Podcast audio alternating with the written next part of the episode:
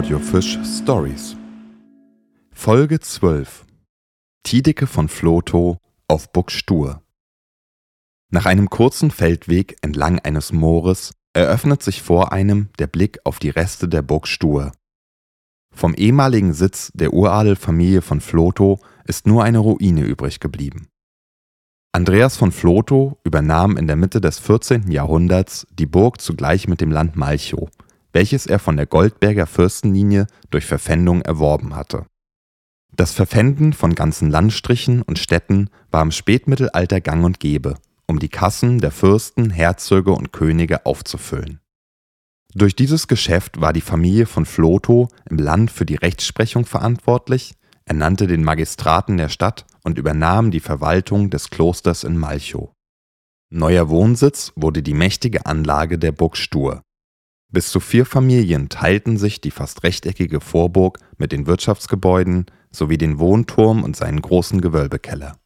Vor Übergriffen gesichert war die Burg durch einen tiefen Graben und eine Mauer. Verschiedene Schriftstücke aus dem 14. Jahrhundert zeugen zwar von der Wirtschaftskraft und dem Einfluss der Familie von Flotow erzählen aber nur wenig von ihrem Leben auf Burg Stur. 1913 versuchte sich Hermann Kröpelin an einem Roman über das Leben Dietrichs von Flotow, der in den Urkunden Tiderik, Tidericus oder Tideke von Flotow genannt wird. Nach dem Tod seines Bruders Andreas übernahm er die Verwaltung des Besitzes der Familie.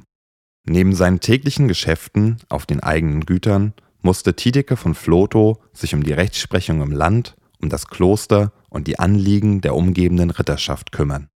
Aber sicher warteten auch im eigenen Heim Herausforderungen auf den Familienvorstand. Im folgenden Ausschnitt aus dem Buch von Hermann Kröpelin beschreibt der Autor, warum Tiedeke sein Land mit eiserner Hand regierte.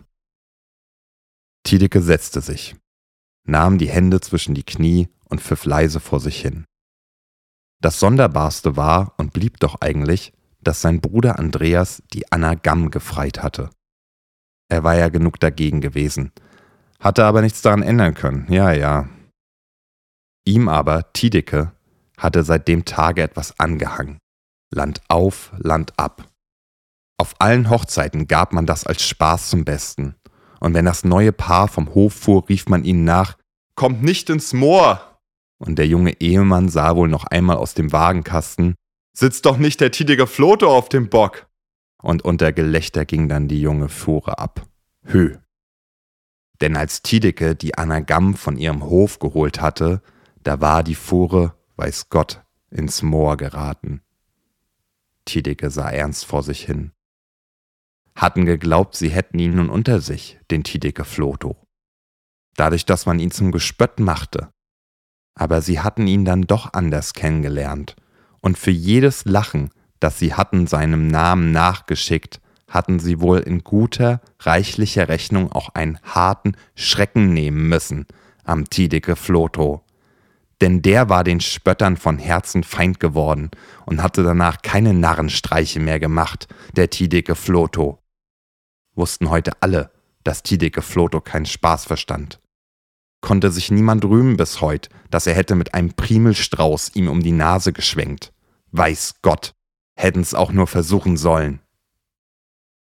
Auch wenn diese Episode nur der Vorstellungskraft des Autors entsprungen ist, nährt sie jedoch unsere Fantasie beim Betrachten der Ruine.